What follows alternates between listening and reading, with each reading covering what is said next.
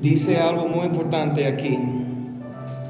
Una vez más, la cita es Hechos 2.42, dice, perseveraban en la doctrina de los apóstoles, en la comunión unos con otros, en el partimiento del pan y en las oraciones.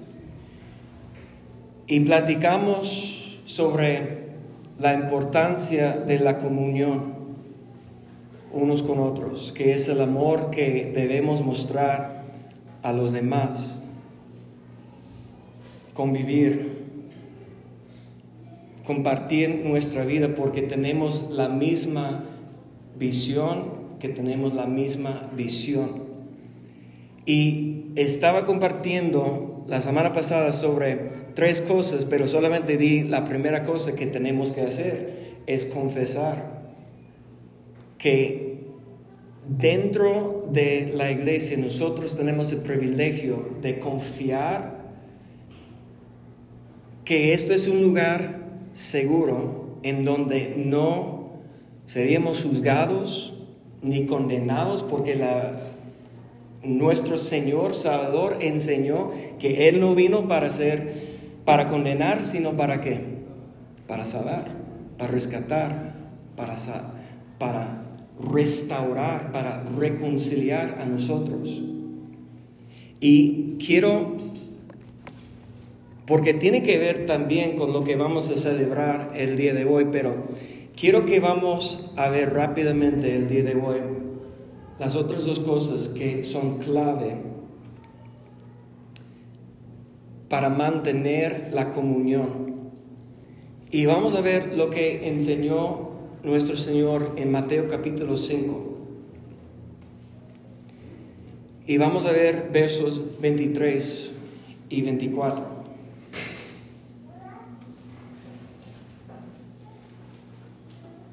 Dice la palabra, por tanto, si traes tu ofrenda al altar y allí te acuerdas de que tu hermano tiene algo contra ti, Deja allí tu ofrenda delante del altar y anda, reconcíliate primero con tu hermano y entonces ven y presenta tu ofrenda. Una, una cosa que veo aquí es que muchas veces las iglesias, Cristo Centro o Guadalajara no, pero muchas veces las iglesias ponen mucha atención en las ofrendas que estamos dando a Dios, que, que pon mucha atención en, eso. Pero lo que a, mí me parece tan interesante aquí es lo que más importante a Dios, no a la ofrenda, sino que la comunión entre los hermanos, el acuerdo, el amor,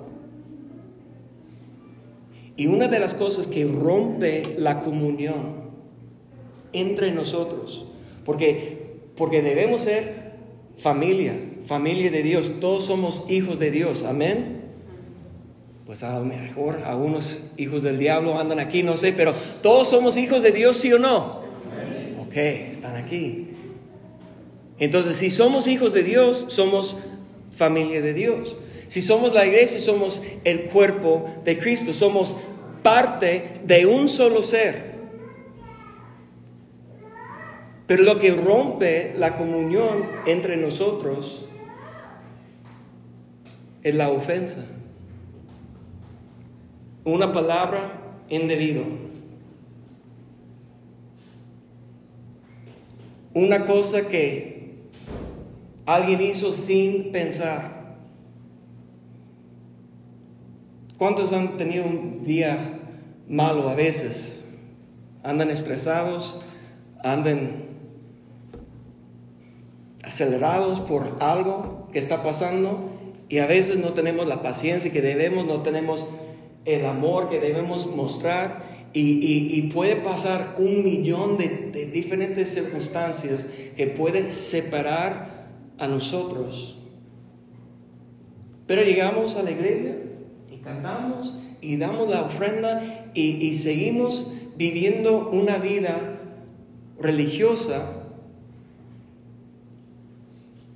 sin tener esa comunión, sin tener esa reconciliación entre hermanos. Y lo que Jesús enseñó, mire, la ley dice, lleva tu ofrenda al altar y ahí para.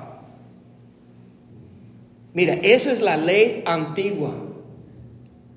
Eso es lo que mata, eso es lo que no trae vida. Lleva tu ofrenda al altar y no importa nada más, ya cumpliste. Pero Jesús está cambiando las reglas, Jesús está cambiando la ley. Ya no vivimos bajo la ley de Moisés, ya estamos bajo la ley de libertad, es lo que llama Santiago, la ley de Cristo. La ley de Cristo, estamos bajo la ley de la gracia. La ley del Espíritu es lo que llama el apóstol Pablo en Romanos. No estamos viviendo solamente bajo la ley de Moisés. Si nosotros, si queremos llamarnos hijos de Dios, si nosotros vamos a dar una ofrenda, antes que nada, lo que importa a Dios es la unión entre nosotros. Y muchas veces tenemos desacuerdos, muchas veces hay ofensas, muchas veces hay pleitos. Yo digo, entre los hermanos. Y lo que Jesús dice es que cuando te acuerdes de que tu hermano, entonces esa es la primera cosa. Alguien puede tener algo en contra de mí y la palabra me dice que es mi problema. Porque el mundo te dice, es problema de ellos. Están ofendidos, pues ese es bronca de ellos, ese es su problema. Esa es su mala actitud o sus pensamientos, lo que sea, es problema de ellos. Pero ¿qué enseña Jesús? Eso es algo que Jesús siempre va a enseñar, algo más allá de nuestra zona de confort. Amén o ay de mí, ese silencio no me gusta. siempre va a enseñar algo más allá. Eso dice, cuando tú recuerdes que tu hermano tiene algo en contra de ti, tienes la responsabilidad de ir a esa persona para reconciliar. ¿Qué quiere decir la palabra reconciliar? Restaurar una relación que fue corrompido por la ofensa. De hecho, ni debemos orar sin pensar en nuestras relaciones con los demás. Esa, la segunda cosa, lo que número dos, la, la semana pasada vimos número uno, confesión entre hermanos, que debemos confesar nuestros pecados unos al otros. Podemos confesar a Dios porque Dios es fiel y justo para perdonar y limpiar a nosotros de toda la maldad. Si pecamos, no es la voluntad de Dios que vivimos en el pecado, pero si hay pecado tenemos esa promesa que Dios es justo, Dios es fiel, Dios perdona cuando confesamos y como confesamos. Santiago dice confesamos unos a otros. Tenemos a alguien de confianza que puede ayudarnos. Pero la segunda cosa que estamos viendo ahora es la reconciliación. Cuando alguien tiene algo en contra de mí, primeramente yo tengo una responsabilidad de reconciliar con ellos, de perdonar. Porque mire lo que dice en el siguiente capítulo, Mateo capítulo 6, verso 12. Mateo 6:12 dice, y perdónanos nuestras deudas como también nosotros perdonamos a nuestros deudores.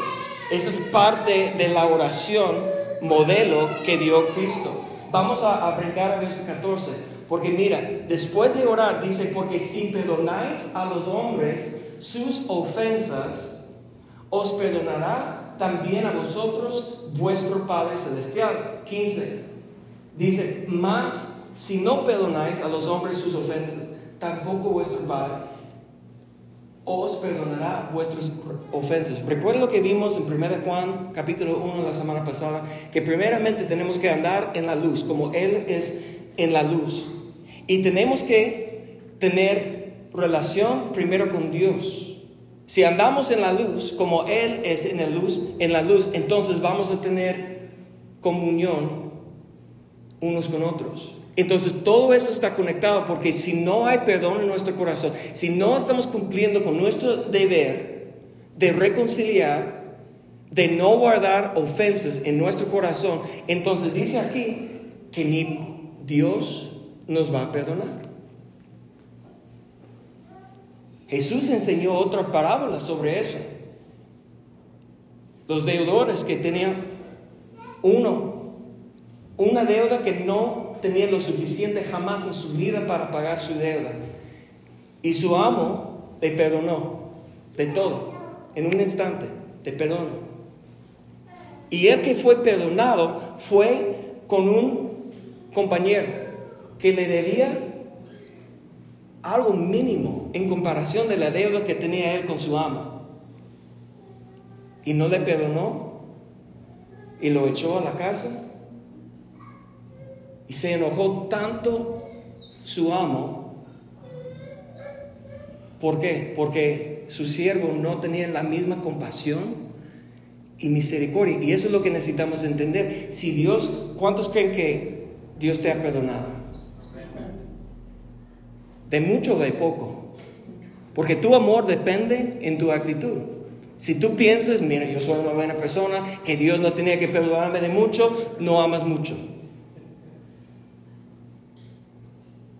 Pero mientras más estamos examinando nuestro corazón, mientras más estamos dando cuenta cuánto necesitamos la gracia, la misericordia, el amor, perdón de Dios, mientras más podemos amar más a Dios, pero si pensamos que somos buenos, y no necesitamos entonces, no podemos amar mucho a Dios, es lo que eh, Jesús enseñó, pero eso se enojó en, en la palabra, el amo, porque no perdonó. Y eso es algo, la tercera cosa que quiero mostrar, mira, en Mateo capítulo 18, y vamos a cerrar pronto. Pero mira lo que dice, por tanto, eh, perdón, en Mateo capítulo 18, verso 15. 15 a 16, dice así, por tanto, si tu hermano peca contra ti, ve y repréndele, estando tú y él solos. Y si te oyere, has ganado a tu hermano. Y más si no te oyere, toma aún contigo a uno o dos, para que en boca de dos o tres testigos conteste toda palabra. 17. Y si no lo oyere, a ellos dilo a la iglesia. Y si no oyere a la iglesia, tenle por gentil y publicano. Entonces, mire lo que está diciendo. En capítulo 5 de Mateo. Si alguien tiene algo en contra de ti, yo tengo la responsabilidad. Si alguien tiene algo en contra de mí, yo tengo la responsabilidad, ¿sí o no? Yo tengo que ir porque ellos están ofendidos y yo tengo que reconciliar con ellos. Pero mire lo que está Jesús diciendo aquí. Si alguien ha pecado en contra de mí, entonces ahora yo tengo algo en contra de alguien, ¿sí o no? ¿Y quién tiene la responsabilidad? Todavía yo. Porque mira, estamos esperando al otro siempre. Cuando ellos se arreglan su vida, cuando ellos vienen conmigo, cuando ellos me perdonan, cuando ellos andan bien. El Hijo de Dios tiene que preocupar en uno, ¿en quién? Sí mismo. Yo tengo que estar pensando, ¿quién he ofendido? ¿Y con quién tengo ofensa? Mira, mira, eso me dice una cosa de la iglesia o una cosa de la familia de Dios, una cosa de los hijos de Dios, que no es fácil ni ser familia de Dios. ¿Están conmigo?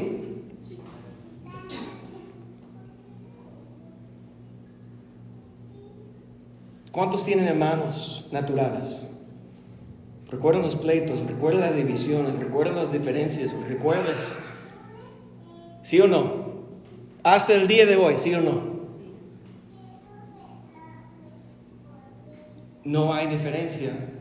Lamentablemente, porque no pronto llegamos a la estatura del varón perfecto, no pronto tenemos madurez espiritual, no pronto podemos dejar la ofensa y todo eso. Somos en un proceso de niños a jóvenes, a padres, Estamos en un proceso, pero Jesús está enseñando una cosa tan clave, cómo llegar a un acuerdo, porque mira, si brincamos rápidamente verso 19, dice, otra vez os digo que si dos de vosotros se pusieran de acuerdo en la tierra acerca de cualquier cosa que pidieran, les será hecho por mi Padre que está en los cielos. Adelante, verso 20. Y porque donde están dos o tres congregados en mi nombre, allí estoy en medio de ellos. ¿Sabes qué es la clave de la manifestación de la presencia de Dios? Cuando los hermanos llegamos a un acuerdo. Entonces tenemos que aprender, uno, de confesar Reconocer que hemos pecado, reconocer cuando hemos fallado, reconocer cuando tenemos que pedir perdón. Es la primera, primera cosa. Y eso es todos los días. Debemos estar examinando nuestro corazón, examinando nuestro andar, examinando nuestras acciones delante de Dios y delante del mundo. A ver qué es lo que yo necesito que Dios me ayude a dejar. Pero la segunda cosa, yo tengo que pensar, ¿quién tiene algo en contra de mí? Porque es mi responsabilidad ir con esa persona a reconciliar. A perdonar. Bueno, ellos tienen algo en contra de mí, a lo mejor no tengo que perdonar, pedir perdón. a lo mejor yo no siento que hizo nada, que no hice nada, yo malo. Pero ¿quién tiene la responsabilidad? Yo. Si yo quiero estar bien delante de Dios, si yo quiero que Dios escuche mis oraciones, yo tengo que ser maduro, yo tengo que estar examinando mi vida y yo tengo que buscar mantener la relación. Y cuando alguien peca en contra de mí, Tampoco voy a esperar hasta que ellos vienen a reconciliar conmigo. ¿Qué voy a hacer? Yo voy a buscar con amor. Mire, esas son las claves importantes.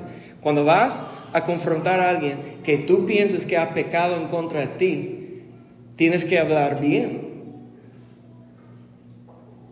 Tienes que hablar con ellos en amor, con paciencia y con un propósito, hermano, no quiero que nada está rompiendo la comunión entre nosotros. Yo quiero una vez más llegar de un acuerdo y ese funciona en el matrimonio, este funciona en las relaciones entre hermanos, entre nosotros, la iglesia, entre compañeros. Nosotros tenemos que tomar la responsabilidad. Si yo he pecado, pido perdón. Si alguien ha pecado en contra de mí, yo, ven, yo voy con ellos a decir, hermano,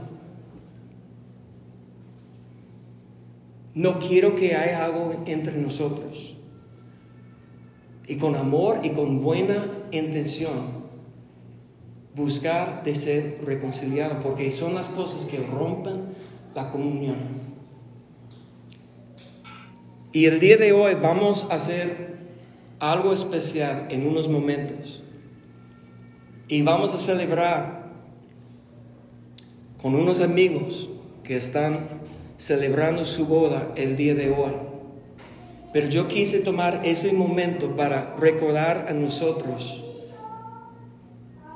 la importancia de la comunión entre nosotros. Que debemos estar buscando ser uno, buscando hacer reconciliados siempre, porque eso es lo que muestra el amor de Dios. ¿Qué tan fácil es decir amo a Dios? ¿Cuántos aman a Dios? Todos. ¿Y cuántos van a pedir perdón? ¿Y cuántos van a buscar reconciliar con su hermano que tiene algo en contra de ti? ¿Cuántos van a confesar su pecado, lo que he hecho en contra de ti? ¿Cuántos? Las palabras son fáciles, las palabras son baratas, es lo que decimos en inglés. No sé ustedes, las palabras son baratas. Talk is cheap, para los que andan en mi clase de inglés. Talk is cheap, es barata. Las acciones de obediencia te cuestan. Y eso es lo que estamos buscando aquí, es unificarnos en la misma visión, en la misma misión. Estamos buscando de quitar lo que, lo que nos tiene divididos. Y yo les dije la semana pasada que algunos trae algo en su corazón que está estorbándonos de ver la manifestación de Cristo en medio de nosotros. Pero cuando andamos de acuerdo, con la misma misión, con la misma visión, su presencia está en medio de nosotros. Amén. Padre, en el nombre de Cristo Jesús, gracias por tu amor, tu misericordia y tu gracia. Por las miles de veces que nos ha perdonado. Tanto hemos fallado, pero tú has sido fiel. Te damos gracias, Señor, por tu amor, tu paciencia. Y ayúdanos, Señor, ser hacedores de tu palabra, poniendo por obra lo que estamos aprendiendo de mantener la comunión, que tenemos que confesar, que tenemos que perdonar y que tenemos que llegar a un acuerdo en el nombre de Cristo Jesús. Amén.